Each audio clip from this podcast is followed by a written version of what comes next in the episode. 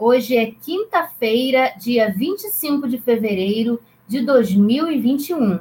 Eu sou a jornalista Deise Alvarenga e estamos aqui na Web Rádio Censura Livre, a voz da classe trabalhadora, para conhecer uma nova história inspiradora, positiva, de pessoas que pensam e agem para a construção de uma coletividade mais solidária, mais fraterna, é o que a gente chama da nossa corrente do bem que precisa ser sempre enaltecida, incentivada e estimulada. Olá, também é o jornalista Antônio Figueiredo, sempre a postos aqui na parceria de som e imagem, no estúdio da Web Rádio Censura Livre, em São Gonçalo, região metropolitana do Rio de Janeiro. Como eu sempre digo, vocês não, não os veem, mas ele sempre faz aquele sinal de positivo, desejando que tudo corra bem. Eu agradeço e digo que ocorrerá. Finalmente, cumprimentamos a nossa convidada desta edição, Lorena Borges Gaia, do movimento Prédio da Caixa Vive. É, e seja muito bem-vinda, Lorena, e muito obrigada por aceitar o convite para, para conversar conosco. Olá, eu que agradeço, Deise, a todos da rádio e a todos que estão presentes aí me ouvindo, né? Ouvir um pouco sobre a história do prédio. Bem, como ela falou, meu nome é Lorena Borges Gaia, é, eu sou natural de Belém do Pará, mas moro em Niterói desde 2014. É, me formei na UF em Geografia, né, hoje eu sou geógrafa, é, participo do, de um projeto de pesquisa vinculado à Prefeitura, Observa Centro, é, e estou aí à frente desse movimento né, desde 2019. Beleza. A gente ia fazer, pedir para você fazer a apresentação depois aqui do, da divulgação dos nossos canais, mas não tem problema. A gente, então, não tem problema. É, tá valendo. Eu vou, então, te pedir licença para a gente divulgar, como a gente sempre faz também, os nossos canais aqui de divulgação e participação. Antônio Jater coloca aí na tela também para ajudar a gente, né? Então, você pode nos ouvir aí pelo celular, pelos aplicativos de rádio, como um dos mais conhecidos, o Radiosnet, através do qual você encontra a Web Rádio Censura Livre, ou o nosso aplicativo próprio, através da loja de aplicativos Play Store. Vocês sabem tudo gratuitamente. Vocês também podem ouvir, como está, na, como está na tela, para quem está nos assistindo é, ao vivo, é, o nosso programa também é transmitido e as demais atrações da Web Rádio Censura Livre no site da emissora, que é o www.clwebradio.com www.clwebradio.com Na nossa página do Facebook, no nosso canal do YouTube, que também você encontra facilmente aí, digitando o nome da emissora, então, curtam, sigam, se inscrevam, toquem lá o sininho, como o pessoal fala, nas né, nossas plataformas digitais, para fortalecer cada vez mais o nosso projeto de uma comunicação mais livre e democrática, que é o objetivo da Web Rádio Censura Livre. Temos ainda o nosso WhatsApp, que é o código de área 21 96553 8908 código de área 21 96553 8908. Então, envie aí para a gente um comentário, uma pergunta, sua interação. A gente vai gostar muito da sua interação e ela é muito importante para fortalecer aqui o nosso projeto e também os nossos, a nossa programação. Se você quiser também mandar até uma sugestão de pauta para a gente, de pauta para o pro nosso programa, para as demais atrações da Web Rádio Censura Livre, tem aí também o nosso e-mail, que é o contato clweb, tudo junto, contato clweb, arroba clwebradio.com. Então, para quem não está ao vivo com a gente, esse programa também fica gravado e além das nossas plataformas que a gente já divulgou, Facebook, YouTube, a gente também tem o programa que você, o programa também em podcast que você pode ouvir aí nos chamados agregadores de podcast. Dito isto, a gente vai começar a conversar então com a Lorena, Lorena Gaia, do movimento Prédio da Caixa Vive. Eu até na divulgação nem divulguei muito o que, que era esse movimento, para despertar curiosidade e até o pessoal, né, mais gente acompanhar a gente aí nessa nossa conversa. É, eu já conheço né, esse movimento desde 2019, mas eu acho, Lorena, que é bom a gente, né, de cara, assim, já falar um pouco, dar um panorama para quem está nos acompanhando aí, o que é o projeto, o movimento, movimento do prédio da Caixa Vive, o que que ele, o que que ele representa, o que que ele faz, e aí depois a gente vai destrinchando aí nas, nas dúvidas, né, que eu acredito que quem esteja nos acompanhando possa ter também, e a gente vai desenvolvendo a nossa conversa. Então fala para a gente aí, dá um panorama favor. Oi, Deise. Então, me apresentei e esqueci de dizer também uma coisa muito importante, que eu também sou integrante do Fórum de Luta pela Moradia de Niterói, né? Que o movimento o Prédio da Caixa Vive é integrante desse movimento, outro movimento importante, né? Bem, o movimento Prédio da Caixa Vive é um movimento popular, né? É, nós não possuímos nenhum tipo de associação, é nada registrado burocraticamente, é um movimento 100% popular e representado 100% por moradores do prédio. É, a maioria, digamos, são pessoas que sofreram o despejo, a desocupação involuntária ou remoção, que é a palavra mais forte, é do conhecido prédio da Caixa em 2019. É uma história um pouco longa, assim, eu não vou poder esmiuçar aqui, né, mas quem quiser entender mais, a gente tem uma página, que o nome é o Prédio da Caixa Vive, que tem postagens de desde o início, de, antes do processo de remoção, né? É, esse movimento surgiu porque é, iniciou uma ação civil pública para esvaziar o prédio por questões de risco de incêndio e de insalubridade e tudo mais. Só que nós fomos notificados de uma forma irregular, é, foi um processo totalmente irregular e não participativo, muito agressivo, é, e nós iniciamos um processo de luta aí desde o início de 2019, digamos, desde março de 2019, né? A remoção ocorreu dia 7 de junho de 2019. Então, assim, eu posso dizer que o movimento Prédio da Caixa Vive, ele surgiu com a mobilização dos moradores ali, tentando permanecer no prédio, né? Fazer as reformas do prédio estando dentro do prédio para que não acontecesse tudo o que aconteceu e que ainda vem acontecendo, né? Sim. É, a gente, só para a gente situar, né? Para de repente quem está nos acompanhando aí também não seja da nossa região aqui, Niterói, São Gonçalo, região metropolitana, e não teve oportunidade de acompanhar essa remoção, esse despejo, que eu assim, particularmente digo que foi uma, uma cena muito triste de acompanhar, como eu acompanhei. É, eu acho que uma, uma forma muito cruel, desumana, com que as pessoas foram retiradas ali do prédio. Esse prédio, na verdade, ele se chama oficialmente é, Nossa Senhora da Conceição, ele fica no centro de Niterói, na Avenida Amaral Peixoto. Ele é conhecido popularmente como Prédio da Caixa, porque ele fica justamente ao lado da agência central da Caixa Econômica, no centro de Niterói, né? Então, Lorena, é, explica também para a gente que é, essas, explica melhor aí para gente que essas pessoas que foram retiradas ali, existiam dois grupos, digamos, de moradores ali. Os moradores proprietários, os que viviam de aluguel, você é uma proprietária, é, e existiam também, por conta de muitos, muitos apartamentos estarem desocupados, moradores, de pessoas que ocuparam ali por falta de uma política habitacional, que é um problema crônico no nosso país, né? Não é um problema particular de Niterói, mas é um problema crônico no nosso país, um problema, uma falta de política séria de habitação. E você, mesmo sendo proprietária, não pensou só em você, pensou nessas pessoas que, inclusive, sofreram mais e que é, foram vítimas dessa, desse despejo cruel e desumano que aconteceu em junho de 2019. Então, também dá um panorama para a gente dessas características aí, desse universo dos moradores do prédio, por favor. É, como você bem colocou, né, o prédio, conhece, popularmente conhecido prédio da Caixa, ele, ele abrange toda uma complexidade, né? Primeiro que ele é um prédio privado, né?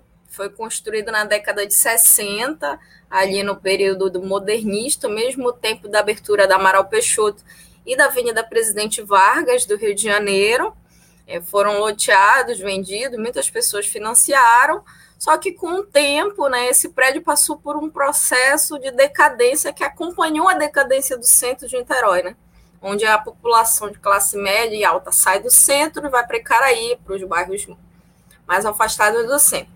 Só que aconteceu uma série de problemas, é, começaram síndicos assumiram prédio, o prédio negligentemente, sem eleições é, democráticas, sem participação dos moradores, e aí houve todo um processo de criminalização, é, introdução de organizações criminosas, milícias, prostituição. O prédio ficou conhecido por muito tempo como um prédio privê, né? É, esse processo de prostituição, mas teve ali é uma operação em 2013, onde o prédio deixou de ser um prédio de prostituição, mas ainda continuavam morando lá é, as garotas de programa, e o prédio ele se esvaziou nesse processo. Não só se esvaziou como foi esvaziou como foi sucateado. É, os próprios síndicos que assumiram, eles não cumpriam seu dever na administração. Eles não eles recebiam sim, os moradores pagavam sim condomínio, PTU, energia, mas não era investido no prédio. Tanto que quando ocorreu a, a remoção, o prédio estava sem água, sem energia, sem elevador, por dívidas, foi tudo cortado. É, e durante esse período todo aí, que desde a década de 60, foi se acumulando uma população diversa no prédio. É, proprietários que compraram o prédio ali desde o financiamento da Caixa, o Banco Predial vendeu, até apartamentos até hoje no nome do Banco Predial, que depois virou Unibanco e hoje é Itaú. É, muitos idosos com mais de 70, tem pessoas que moram no prédio há 40 anos, pessoas que nasceram naquele prédio, tiveram seus filhos naquele prédio. Então, são proprietários, trabalhadores, inquilinos que, que alugavam mesmo, que é no centro, porque estava barato por conta da decadência. E a gente sabe que o mercado imobiliário de Niterói é um absurdo, é um dos mais caros do Brasil um metro quadrado. Viver em Niterói é muito caro. E o centro é o melhor lugar para a população pobre e trabalhadora, porque é onde ela tem acesso a transporte público, onde tudo é próximo, onde o trabalho é próximo, onde ela pode exercer até um trabalho informal ali, como camelô, panfleteiro. E, e essa é uma parte da população do prédio que ocupou apartamentos que estavam vazios e abandonados. Muitos proprietários simplesmente desapareceram, abandonaram os apartamentos e aí uma comunidade ocupou esses apartamentos. Algumas pessoas, inclusive, ocupavam e alugavam apartamentos, e outras pessoas simplesmente ocupavam. E é uma grande diversidade de pessoas ali conviviam. É, eu costumo dizer até que era o ponto de excluídos, porque tinha uma população ali muito vulnerável, nordestinos, migrantes, população em situação de rua acolhida, população LGBTI+, que era expulsa de casa trans, expulsos de casa, que, que viviam em situação vulnerável, foram morar ali. Teve um período que moravam lá muitos imigrantes senegaleses. Eu mesma fazia parte dessa população, porque quando eu vim para Niterói de Belém, é, eu não consegui alugar nada, primeiro porque a burocracia é gigante, se pede fiador, eu não tenho fiador, e o custo-benefício era enorme, porque fica perto da UF. Lá moraram muitos estudantes da UF, inclusive uma população extremamente diversa, complexa. O prédio da Caixa ele é um, um universo de pessoas, né? E, e, isso é uma coisa que deveria ter sido, é, como é que se diz, considerada pelo poder público. Primeiro porque, como você falou, Niterói não tem uma política de habitação. Não tem. A gente só está com Minha Casa Minha Vida, que inclusive já perdeu aí a, a verba federal, né? É, são prédios afastados que muitas vezes estão desabando é, no Fórum de Luta por Moradia, em que a gente faz parte, outras comunidades estão passando por inúmeras dificuldades, não recebem aluguel social, é, não tem para onde ser levadas, e o prédio da Caixa, mesma situação. É, não se teve ali a sensibilidade com a complexidade, com a diversidade da população do prédio, nesse processo de desocupação. Isso causou uma série de problemas no pagamento de aluguel social, no nosso tratamento ao longo disso. Muitas pessoas que moravam lá mais de 10 anos hoje não estão recebendo o aluguel social. Então, é, é, é, assim, é um universo, aquilo ali que eu costumo dizer. Muito, todo tipo de pessoa. Eu acho que foi muito interessante, né, esse panorama que você deu desse universo, né, das pessoas que, que habitavam ali o prédio, bem diversificado mesmo. A gente tem aí uma participação, boa tarde, da Carla Regina. Obrigada aí pela sua participação, Carla, e boa tarde aí para você também, que está ao vivo aqui conosco. Se você quiser, fique à vontade para fazer algum comentário, alguma pergunta também, e a todos que nos assistem aí. Hoje a gente está conversando aqui com a Lorena Gaia sobre o movimento Prédio da Caixa Vive. E, e aí ela já falou para a gente aí desse universo das pessoas que habitavam esse prédio, histórico desse prédio e as pessoas que habitavam. Você falou, né, Lorena, que você veio de Belém com a sua mãe, você veio morar. Quando você, vocês começaram a morar no prédio, vocês já perceberam essa diversidade? ou a partir do processo de, de despejo, né, dessa ação civil pública que foi movida para que o prédio fosse desocupado, é que você tomou dimensão desse universo tão diversificado de pessoas e que para muitos, principalmente para o poder público, essas pessoas são invisíveis e todas elas têm história, né? A partir dela até que você criou esse esse nome e fez uma página no Facebook e começou a contar a história dessas pessoas. Depois você também pode falar um pouquinho sobre isso. Mas como é que foi essa descoberta aí desse universo desses moradores que eram seus vizinhos? Como que era antes e como é, que foi até o despejo e se intensificou, se fortaleceu a partir dessa liderança que você exerce, né, sobre, com ele? Então, é, Primeiro que quando eu cheguei aqui eu não conhecia absolutamente ninguém, né? É, e nós ficamos sabendo desse, sabendo desse prédio por anúncios na internet, fomos lá. No início ele dá um impacto, né? Porque você vê um prédio no centro de uma cidade como Niterói, naquele estado que ele estava ali quando a gente chegou, né? Já estava em decadência. Mas mesmo assim o imóvel que a gente foi era muito bom. Estava acabado de ser reformado nós alugamos, a princípio, a gente alugou é, regularmente, com um contrato de aluguel da proprietária. Moramos no sétimo andar. É, eu morei lá durante quatro anos, né? Então eu fui convivendo ali, não, não, não tem como, na vivência é, do dia a dia com essas pessoas, com, com a violência, com as dificuldades deles. Inclusive, quando eu fazia o curso ali de geografia no primeiro semestre, eu fiz uma etnografia com os senegaleses do prédio. Foi uma experiência muito interessante. É, entrevistei vários senegaleses, o seu Gorá, que tinha uma loja lá embaixo, é, alugava e morava lá na loja. É, então, uma experiência, sim, única né, na vida. Eu fui convivendo com essas pessoas, mas aproximação, de fato, eu só tive mesmo é, no início desse processo de desapropriação em 2019, quando veio toda essa situação. E eu vi que estava todo mundo ali completamente perdido, porque eles não nos informam. O prédio é, eu digo que é a Torre da Babilônia ali, né? Porque estava é, ocorrendo esse processo judicial, mas nós, moradores, não tínhamos ideia. Quando surgiu essa notificação, saia do prédio em 24 horas, a gente falou, gente, o que é isso? Então, assim, a minha primeira é, ação foi procurar essa informação. Eu busquei defensoria pública, é, busquei me informar sobre esse processo, o que ele era. E aí eu comecei a, a buscar os moradores do prédio. Eu bati de porta em porta, eu fiz um abaixo assinado, eu conversei com todos os moradores, aí eu fui conhecer de fato as pessoas e me envolver com elas. É, com a vida, a dificuldade dessas pessoas, o motivo delas estarem ali, pessoas que, que já estavam ali no final da vida, às vezes aqui é o meu cantinho, só queria morrer aqui em paz. Gente que se trata aqui no, no Hospital Antônio Pedro. Eu gosto de falar isso porque eu gosto de humanizar o prédio da Caixa. Ele é o prédio da Caixa vive, porque ele vive, ele pulsa de todo tipo de pessoa. E, e ele é criminalizado é, a sociedade de Niterói, a população de Niterói criminaliza a população do prédio. Além de já serem pessoas, em, em grande parte ali, excluídas, Niterói ainda faz questão de criminalizar nesse histórico. É, toda vez que a gente divulga alguma coisa, sempre surgem comentários muito desagradáveis né, a respeito do prédio, a respeito dos moradores.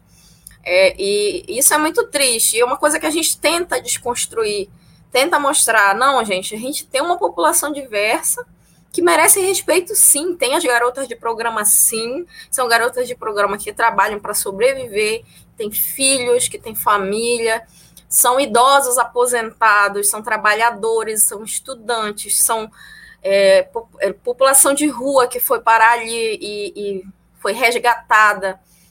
Inclusive, o prédio da Caixa fez um papel de resgate que o poder público deveria fazer de abrigar essa população. Tem gente que estava em situação de rua e próprios assistentes sociais indicaram o prédio da Caixa, porque não tinha lugar em abrigo em Niterói.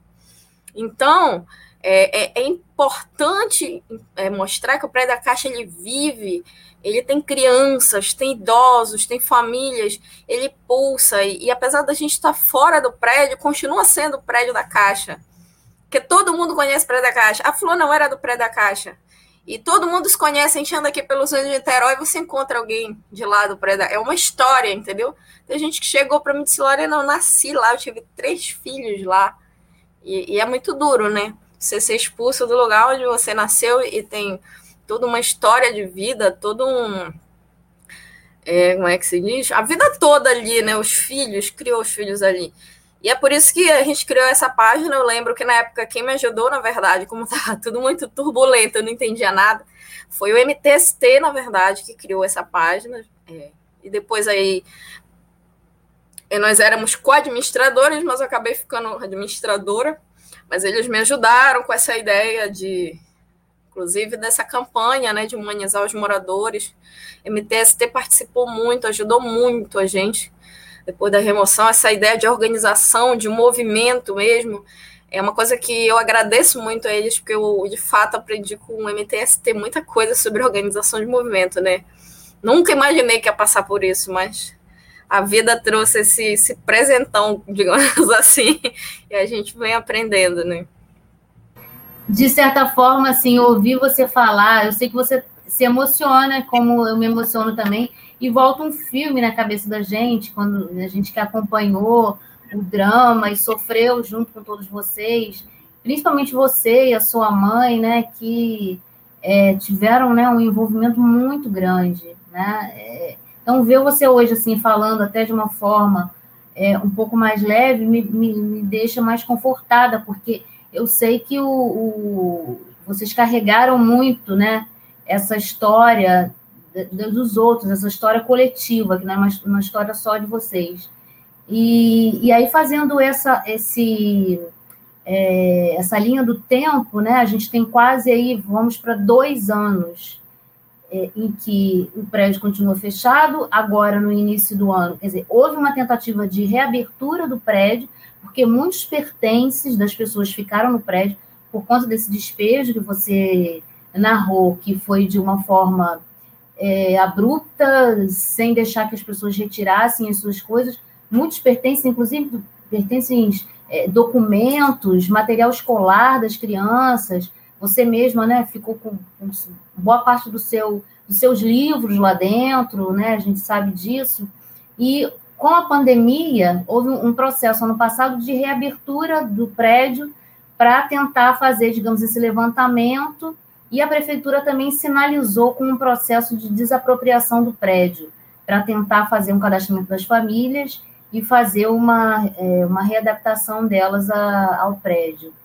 Mas, fazendo essa linha do tempo, como é que está hoje?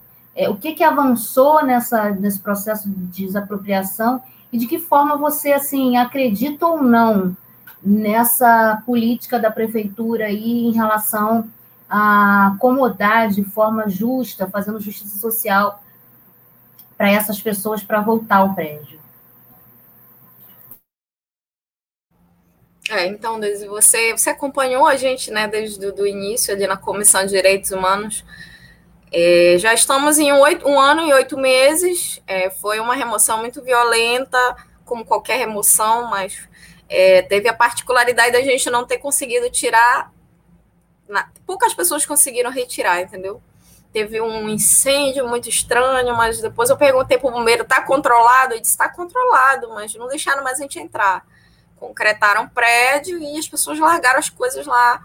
É, eu só consegui tirar minhas gatas, né? Porque a primeira coisa que a gente pensa nos bichos. mas muita gente deixou, tem um morador que deixou 10 gatos lá dentro.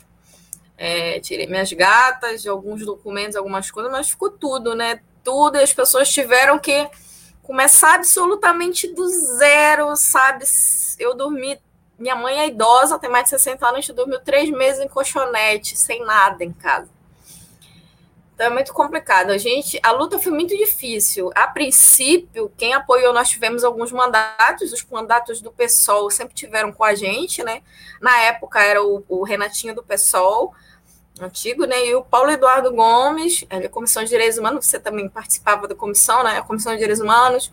A OAB nos ajudou, a, a Arquidiocese. Nós tivemos ali as frentes de luta para diálogo, né? A nossa ideia era lutar de todos os jeitos, era lutar por via política com a prefeitura, por intermédio do Ministério Público, que é o dono da ação, e também lutando ali com o judiciário. Nós, o Roberto Gatti foi um advogado que ajudou muito a gente, a Comissão de Direitos Humanos Seccional Estadual entrou com uma micoscura no processo, mas juridicamente nós não avançamos muito, não conseguimos indenizações, não conseguimos abrir o prédio. A gente percebeu que a coisa é muito mais política. É, nós, a princípio, o promotor responsável era do meio ambiente, era o Luciano Matos, que hoje é procurador-geral do Estado. Era quem mais nos recebia, conseguimos abrir um diálogo com ele, articulado com a prefeitura, né? Vou dizer que no antigo governo tivemos muita dificuldade. Rodrigo Neves nunca nos recebeu. É a única reunião que nós marcamos. Recebemos a porta na cara. A gente foi lá na frente, ele bateu a porta na nossa cara e disse que nem ia receber. É, o único que nos recebeu foi no período de eleição, foi o secretário, na época, o Vieira, Luiz Vieira, que a gente levou uma carta com as nossas demandas e ele apresentou ao, ao prefeito Rodrigo Neves que já vinha pensando nesse decreto de desapropriação, mas acelerou o processo e veio a desapropriação. A nossa ideia inicial não era desapropriar o prédio, sendo bem sincera. Nós estamos juntos com o NEPU, é, pelo Fórum de Luta pela Moradia, nós temos assessoria do NEPU, que é o Núcleo de Projetos e Estudos Habitacionais de Niterói, da UF, com a Regina Benestein, eles nos assessoram tecnicamente, eles já entrevistaram os moradores, a gente já estava em andamento de um projeto para o prédio, só precisava entrar no prédio para fazer a planta.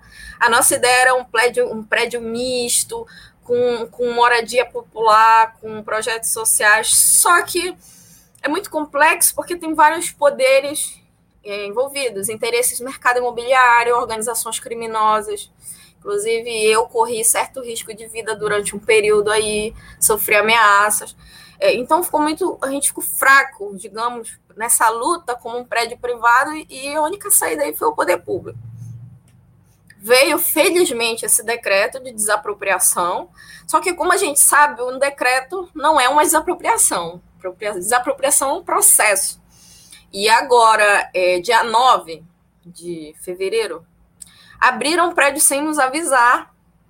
A gente acordou aqui desesperadamente. Gente, abriram um prédio, estão tirando coisa. Imagina a gente. Estão entrando na tua casa. A pessoa está em casa assim. Estão entrando na tua casa e tirando coisa. Mais ou menos isso. A gente chegou lá desesperado, é, sabendo que estavam fazendo uma limpeza dos corredores. Sendo que o Luciano Matos já tinha feito essa limpeza é, ano passado, em abril, quando colocaram aquela porta chumbada lá, né? e tiraram o lixo, porque a gente conversou com ele, falou que tem muitos objetos no corredor, porque no meio do, do fogo falaram desce todo mundo, as pessoas largaram documento, objetos no corredor. E esse dia foi uma confusão. Eu acredito que a Clean jogou as nossas coisas fora. Gente falou: olha, vocês não podem dizer que é lixo, porque quem vai dizer se é lixo ou não é o morador. E nós temos que acompanhar e ver o que é. Nós corremos à prefeitura, e lá na prefeitura nós fomos finalmente recebidos, né? é, pela Secretaria Executiva, Secretaria Administrativa, pelo, pela Defesa Civil, Secretaria de Direitos Humanos, e finalmente conseguimos abrir um canal de diálogo com o governo. É, abrimos esse canal de diálogo com o governo, a Secretaria de Direitos Humanos, com o secretário Rafael Costa. É o nosso canal direto agora com o governo. É, eu me responsabilizei de produzir um relatório que facilite a vida da prefeitura para abrir o prédio de uma forma organizada e tirar as coisas. Eu estou produzindo ainda esse relatório, entrevistando individualmente os moradores, inclusive um sinal, por favor, se você mora no prédio, tem coisas no prédio, quer olhar o seu imóvel, entre em contato comigo, posso deixar meu WhatsApp. Eu estou fazendo esse relatório, ele é muito importante. É, e aí a gente quer agora participar. O que a gente sempre pediu é participação. É, você não pode ignorar a população do prédio num, processo complicado desse. A gente quer participar não só da abertura e tirada das coisas, a gente quer entender o projeto, a gente quer participar do projeto. Se é para desapropriar para habitação de interesse social, é do nosso interesse. A gente está lutando por moradia mas a gente quer participar disso. A gente quer, a gente não quer dificultar a vida da prefeitura, a gente só quer participar como população do prédio, entendeu? Acho que ninguém é mais legítimo para participar disso do que quem viveu a vida toda lá. Eu acredito nisso. E quem tem que ter prioridade, inclusive, para retornar para o prédio. Tem muita gente ali que não tem onde morar, gente. Tem gente que não está recebendo aluguel social e está na rua. A gente perdeu uma moradora, a Sueli, morou oito anos no prédio e morreu na Amaral Peixoto. Entendeu? É muito sério isso. São vidas que estão em jogo. É isso. Eu também ia citar no outro trecho, né, essa questão das pessoas, inclusive da Sueli, que infelizmente faleceu no ano passado. Eu vou só registrar aqui a participação das pessoas. A gente vai fazer um, um intervalinho com a nossa campanha aqui de ajuda à rádio, mas antes da gente ir para o apoio, eu vou registrar aqui o Marcelo Pinguim, que na verdade é o Marcelo Almeida, né, jornalista também, depois a gente, Lorena vai responder aí a pergunta dele. Ela já, ela já respondeu em parte, mas eu acho que ela pode explicar mais sobre a questão dos pertences, se, se estão retidos. Dona Lindalva, sua mãe, um beijo para ela, né? Uma lutadora, uma batalhadora. Eu falo com ela, eu fico até emocionada. E mando um beijo enorme para ela, muita saudade dela. Professora Regina Benenstein, muito obrigada aí pela sua participação também parabenizando a Lorena, que foi citada aí também.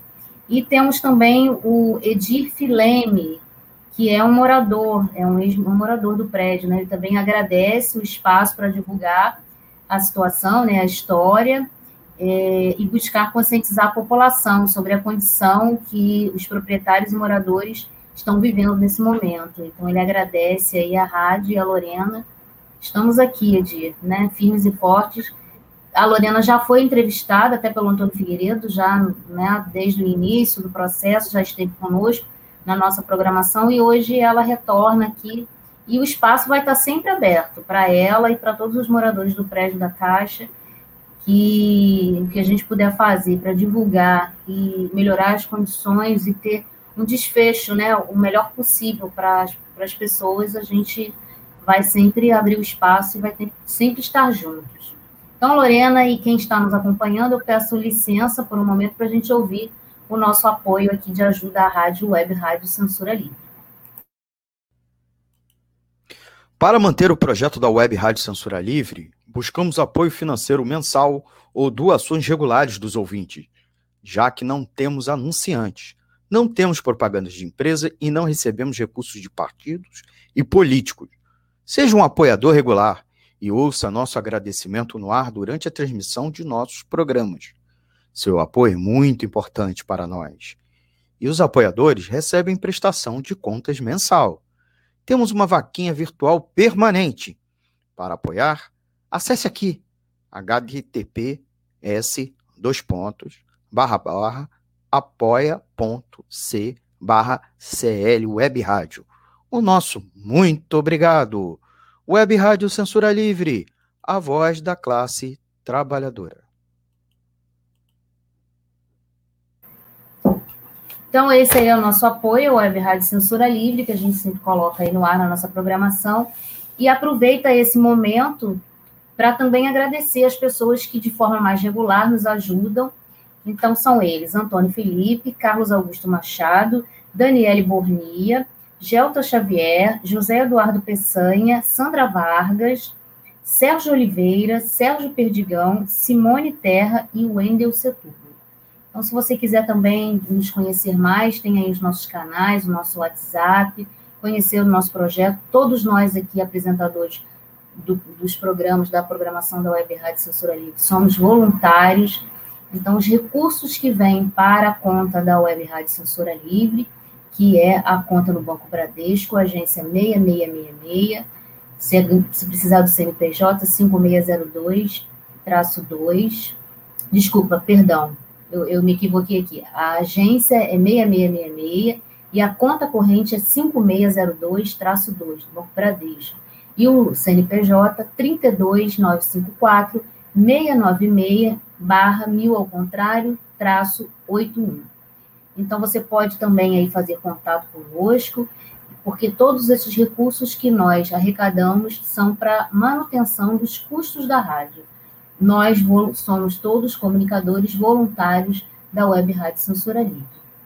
Hoje, para quem de repente chegou aí depois, estamos conversando com a geógrafa Lorena Borges Gaia. Estamos falando, conversando com ela sobre o movimento Prédio da Caixa Vive, que é um movimento em prol da desapropriação e uma justiça, justiça social para os moradores que habitavam esse prédio no centro de Niterói, na Avenida Amaral Peixoto, que há um ano e oito meses, muitos desses moradores foram despejados de forma cruel, desumana e Alguns deles vivem ainda com o benefício do, do aluguel social, mas não é fornecido a todos. É uma história realmente muito complexa, como a Lorena falou lá no início. E, de alguma forma, quem está pegando aí agora pode depois assistir a nossa reprise e entender um pouco mais do que ela já contou para a gente. A gente vai prosseguir. Temos mais uma participação aqui da Lara Bernardo. Ela dá parabéns à Lorena diz que está junto, sempre contando com, com ela, né? Temos também André Almeida, falando também da Lorena, uma guerreira que luta pelas pessoas, com certeza. E Giovanni Assetti, que é o nosso ouvinte aqui, o nosso internauta sempre presente, também nos cumprimenta. Giovanni também, se quiser fazer, de repente, algum comentário, dizendo que está sempre aí junto com a gente e divulgando o programa. Então, a gente vai voltar com a pergunta do Marcelo Almeida, que ele fez lá, lá antes da gente ir para o intervalo, que ele pergunta sobre se vocês conseguiram retirar as coisas que ficaram lá dentro, os pertences de vocês, entrar e, e, conseguir tirar, né? Então, volta um pouquinho do que você falou desse dia 9 de fevereiro e se alguém conseguiu tirar alguma coisa, né? Pois é é, eu vou voltar para 2020, porque assim, nós estávamos no diálogo assim direto com o promotor Luciano Matos, que era responsável pelo processo. Fizemos aí um, um esquema de 10 dias para tirar as coisas, com abertura. Ele compareceu, eu estava lá, alguns moradores estavam, acho que foi abril do ano passado, março do ano passado. Foi quando abriram aquele portão lá, é, chumbaram aquele portão preto é, e a primeira etapa foi iniciada, acho que foi até concluída, que foi a limpeza dos corredores para tirar só o lixo. Só que veio a pandemia. E aí, por uma questão sanitária que nós compreendemos plenamente, foi parada, retirada de qualquer coisa do prédio. E aí, agora, nós já iniciamos o ano é, protocolando formalmente, é, de acordo com a lei de informações na prefeitura e no Ministério Público, pedido de informações, dia 4 de fevereiro a gente fez isso, para saber justamente quando vão abrir o prédio, tendo em vista que Niterói já abriu comércio, entretenimento, então sim, você já pode abrir bares, restaurantes, praia e etc., você pode fazer uma operação organizada para tirar nossas coisas do prédio, porque que tem lá não é assim, gente, é documento, certidão de nascimento de gente que não nasceu aqui, gente pobre, é, é, máquina de costurar de costureira, é material de estudante de odontologia que não pode comprar e é financiado pelo FIES, é livro, é, é, é material de trabalho, gente, é coisa que as pessoas precisam para sobreviver, coisa geladeira, fogão, cama, roupa. A gente teve até que ter doação de roupa. Então, assim, é, não nos responderam, até, até hoje estou aguardando né, a resposta formal, mas não chegou no entanto, teve essa surpresa no dia 9 de fevereiro, que abriram um prédio sem avisar ninguém, começaram a tirar coisas de lá de dentro, a gente chegou lá, óbvio que rolou uma pequena confusão, chamamos os... Estamos agora com apoio né, de, de quatro mandatos da Câmara, são o, o Paulo Eduardo Gomes, Túlio, Beni Brioli e a Valquíria, é, a Valquíria do PCdoB, no caso, chamamos lá os mandatos que nos acompanharam nisso. E foi totalmente negligente, é, simplesmente entraram no prédio sem uma autorização judicial. A gente descobriu que a PGM fez um pedido formal para ser aberto o prédio para entrar com oficial de justiça, cronograma tudo certinho, às nove e meia da manhã, só que abriram o prédio às oito, sem autorização da juíza. Ou seja, entraram sem autorização judicial, tiraram coisas e simplesmente jogaram fora. Fomos da prefeitura e foi lá que fomos recebidos e abrimos esse canal com o governo que temos agora. Estamos sendo acompanhados diretamente com a nova secretaria agora de Direitos Humanos, que o secretário é o Rafael Costa, subsecretário Renatinho. Amanhã vamos ter uma reunião. Eu vou levar esse relatório, porque eu falei, gente, vocês não podem, não existe. Essa operação não vai ser fácil, gente.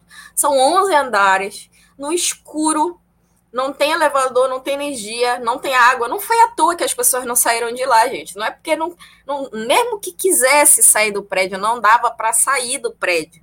Mãe, como sou de 79 anos, sem receber aluguel social, vai tirar as coisas de um prédio escuro sem elevador. A escada é minúscula, a escada está degradada. Então, conversei, gente, até mesmo para a segurança de vocês, da prefeitura que vão fazer esse serviço, porque eu espero que tenha gente para carregar as coisas, tenha caminhão da clínica, tenha tudo. A gente está esperando esse suporte da prefeitura. Até para a segurança deles, é bom eles ouvirem a gente. É por isso que a gente está produzindo esse relatório, detalhando coisas do prédio, detalhando o que ficou em cada apartamento, a idade de cada morador, se está recebendo aluguel social. É para tentar. A gente está tentando conciliar as coisas. O Ministério Público está com uma nova promotora no processo, a Helena Leite, que até agora ainda não entrou em contato com a gente, mas a gente espera conseguir uma reunião com ela, principalmente através dos mandatos que estão apoiando a gente. É, mas ela já até se manifestou no processo ao nosso favor, no sentido de que essa abertura do prédio foi negligente, eles deviam ter uma companhia avisado a gente. Então, é, amanhã a gente vai ter essa reunião com a Secretaria de Direitos Humanos. Eu espero que a gente alinhe com esse relatório, que eles nos escutem e que eles também consigam conversar com as outras secretarias, porque não é a Secretaria de Direitos Humanos que vai fazer tudo, né?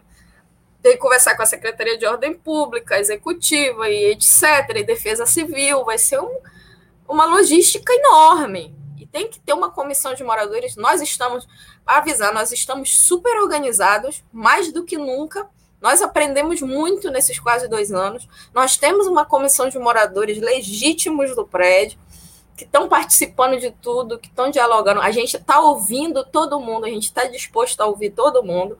Então, nós estamos organizados, nós temos condições de dar esse suporte à prefeitura, porque não vai ser fácil. Tanto que eles queriam tirar as, as coisas do prédio em quatro dias. A gente falou para a gente, é impossível tirar as coisas do prédio em quatro dias é impossível, eles não fazem ideia do que tem lá dentro. É muita coisa, gente, é muita coisa. Desculpa aqui. E vocês precisam acompanhar, né, é, a retirada, né, como você falou. É, não, não são, não é lixo, né? As pessoas precisam olhar para ver, até porque de tanto tempo com esses materiais lá, ver o que realmente a, a, ainda serve, né? Porque muitas coisas podem certamente podem ter se deteriorado né, com o tempo lá. É, vou registrar aqui outras pessoas que estão acompanhando, Almir César Filho, nosso querido amigo e companheiro aqui da Web Rádio Censura Livre, que logo, logo, logo mais à noite, a partir das oito da noite, também apresenta aqui o Economia Fácil, ele acompanhando sempre, nos apoiando. Um beijo para você, Almir. A professora Graciane Volutão também dizendo que situação, gente. É, é interessante o comentário da, da Graciane, porque é, muitas pessoas não conhecem né, é, essa história toda. Você tem uma informação, uma divulgação na mídia e aquilo né, acontece em outras coisas e as pessoas não acompanham, né? A mídia também não acompanha com, com, com reportagens, ouvindo todos os lados, acaba ouvindo só os lados oficiais, aí, digamos, dos órgãos públicos, e não ouve outro lado. Enfim, é, é complicado também para as pessoas terem uma visão do todo quando as informações também são limitadas. É, até o nosso objetivo aqui é, é, é, dar voz né, às pessoas do prédio através da Lorena, para que as pessoas se sensibilizem, conheçam essa história e também ajudem de alguma forma, né, sendo solidárias, como o Almir escreve é isso, a solidariedade a Lorena e a todos os moradores do movimento Prédio da Caixa Vive. A, a Graciane aí, ela comenta que ela não conhecia, né, é, a história, né, como ela, muita gente, né, é, Cultura Milanesa também registra aí, é, temos é, também um outro comentário esclarecendo e trazendo informação, obrigada. Né? E mais um comentário aqui do Rafael Malafaia, salve Lorena, é, Guajará, te prestigiando, siga na luta, poder é ao do Pará, gente. É do Pará? ah, olha, estamos indo longe, viu? Graças a você, estamos chegando lá em cima, no topo do país, né? Que está vivendo é, tão duramente essa pandemia, né? Todos os, os estados, mas os estados do norte vivendo com muita intensidade e tristeza, né? Também solidariedade a eles lá. Graciane também diz solidariedade, Márcio Ramos também. É isso, é muita gente. Lorena, então voltando aqui ao papo com você, é, qual é a sua perspectiva aí nesse cenário a partir de agora, né? Dessa retomada com, com, as negociações com a Justiça, com a Prefeitura, com o apoio dos mandatos da Câmara de Vereadores, os mandatos mais progressistas. Você tem otimismo que a gente tenha um desfecho mais satisfatório para as pessoas que realmente precisam dessa, desse, de retomarem né, as suas vidas de uma forma mais digna, né, que voltem a moradia, moradia no prédio, qual a sua perspectiva? E eu queria também que você contasse, você falou um pouquinho e, e lembrasse, como a gente está falando das, das histórias das pessoas, e cada uma delas tem uma história de vida, uma história importante, que é isso é, é importante para a gente entender o porquê que a gente está falando disso tudo, que são vidas, e cada vida é importante. É sobre a história da Sueli, que infelizmente era uma moradora ficou doente porque foi morar nas ruas, voltou às ruas, porque perdeu o seu benefício também do aluguel social e, infelizmente, morreu na rua no ano passado, né? Então, eu queria que você também contasse um pouquinho melhor sobre a história dela e a sua perspectiva daqui para frente. É, a Sueli é, é, difícil até falar, né? Porque, assim, eu já conheci ela de vista do prédio, mas durante a luta é, me apeguei muito a Sueli todo mundo que é do prédio, eu queria agradecer a todo mundo que está do prédio aí participando. Agradecer, vocês são a minha força, né? Porque eu sozinha não sou nada, sempre falo. É, e obrigado a todos que estão desejando solidariedade também.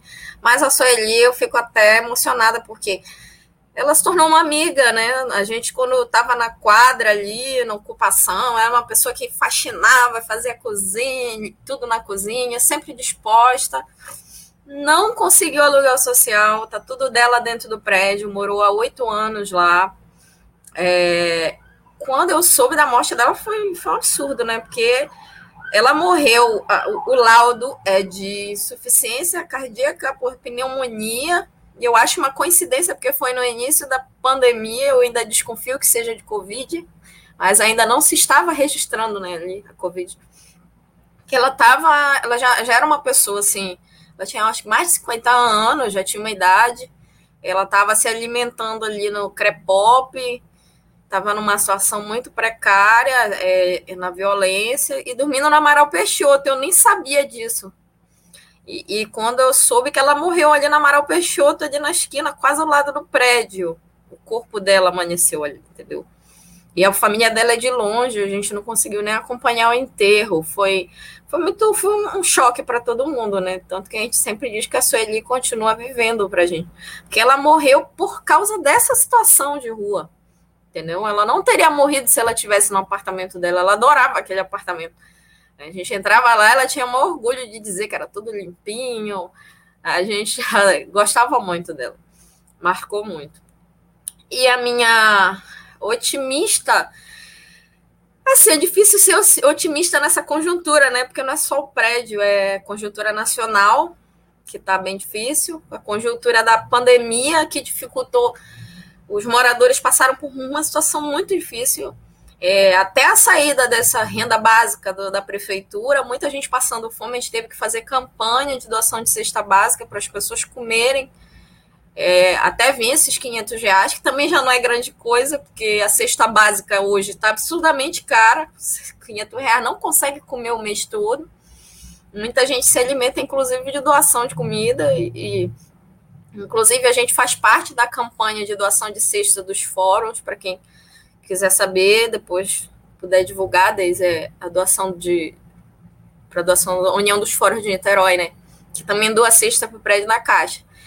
É assim, eu, eu, digo que eu tenho esperança, né? Mas o que me dá esperança não é a conjuntura, é a luta, né? Porque a gente está resistindo aí há mais de um ano e estamos, eu digo assim, está mais forte que nunca, porque agora nós estamos organizados, é, temos mais apoio no legislativo, temos agora quem nos escute no executivo, e parece que o Ministério Público está caminhando num sentido bom.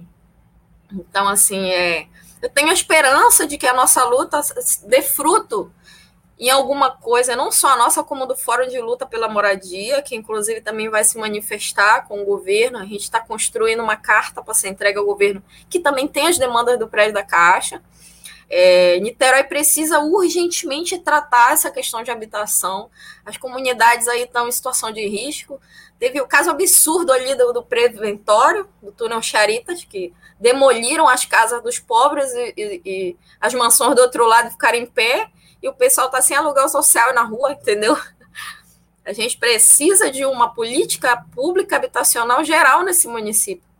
Ele pode parecer que não, ele tem uma imagem muito bonita de uma smart city moderna, empreendedora. É, a gente tem trechos ali de Caraí que a, a salário médico, o salário médio chega a 13 mil reais. Mas, por outro lado, a gente tem uma Niterói muito precária em moradia, gente. Teve o caso do Morro do Bumba. O pessoal do Morro do Bumba foi parar num prédio que está desabando. Mal construído pela Caixa. As pessoas estão Oi? É. Não, é que a gente hoje vai ter que terminar, como eu tinha te falado, ah, um sim. pouquinho antes do programa, né? Justamente para a gente retransmitir uma live, né? De uma atividade do, da União dos Fóruns de Luta de Niterói e São Gonçalo. Então, eu queria que você já se despedisse. Ah, e tá. temos um comentário aqui do Almir, que o Antônio já colocou, e a gente vai é, repetir aqui. Contraditório que no momento que as prefeituras das grandes cidades procuram revitalizações dos seus centros urbanos com habitação, expulsem moradores ao invés de ajudá-los. Ele também fez uma pergunta que eu queria que você, de alguma forma, respondesse nessa sua fala aí final, lembrando que o espaço, né, mais uma vez, estará sempre aberto para o movimento do prédio da Caixa Vive, e enquanto você também for falar, o Antônio vai novamente colocar o seu número do WhatsApp, para que as pessoas também procurem você, né, se solidarizar e também é, se unirem né, ao movimento. E aí você também responder a pergunta do Almir, como ficou a geração de renda dos moradores, sabendo que muitos trabalhavam, inclusive, já, lá no prédio. É isso, aí eu é, trabalhavam, né? É, então, eu queria que você se despedisse aí rapidamente Aí está o, o telefone, o 96702-5560, código de área 21, da Lorena, para quem quiser encontrar, é, entrar em contato com ela. É isso. Então, vou tentar fazer um fechamento aqui rápido. Tá falhando o meu também? Pode ir. Tá dando uma falha assim. Mas tenta prosseguir. Eu acho que congelou, né? Tá ouvindo? Tá travando. Tá travando? Tá me ouvindo? Ah, ouvi agora. Tá. Então, uma... só despedida aí rapidinho, porque a gente só tem um minuto aí para entregar o programa, por favor. Tá. É, assim, a minha mensagem é que eu espero que o prédio da Caixa entre no projeto de revitalização do Centro de Niterói e seja uma fonte de moradia para muita gente, inclusive para quem está fora. Tenho esperança que esse prédio um dia vai ser um grande símbolo de avanço em moradia e habitação popular em Niterói. É, a situação da renda está muito complicada, muita gente não está conseguindo se recuperar porque não consegue alugar nada aqui no centro com o nosso aluguel de 782 reais, ou porque não recebe, e está em comunidades e lugares distantes e não tem acesso ao mercado que tinha aqui informal, seja como camelô, seja como vendedora de comida. Está muito difícil para essas pessoas mesmo, é, e a gente conta com a ajuda de terceiros, e infelizmente a gente está precisando muito de ajuda. E aí eu queria me despedir, me agradecer pelo convite, pela, por dar voz a, a esse movimento, né? E a todos que participaram, o pessoal do prédio e a todos que se solidarizam com a nossa situação e a nossa vivência. Obrigada, Lorena. Obrigada também a você. Foi muito bom falar com você e a gente espera dar boas notícias em breve sobre o movimento de vocês, sobre a luta. Estamos juntos, pode acreditar. Gente, muito obrigada também a todos que nos acompanharam aí. Tivemos uma boa audiência, que eu estou vendo aqui. Até a próxima e continuem na Web Rádio Censura Livre, a voz da classe trabalhadora. Até a próxima, gente. Tchau, tchau.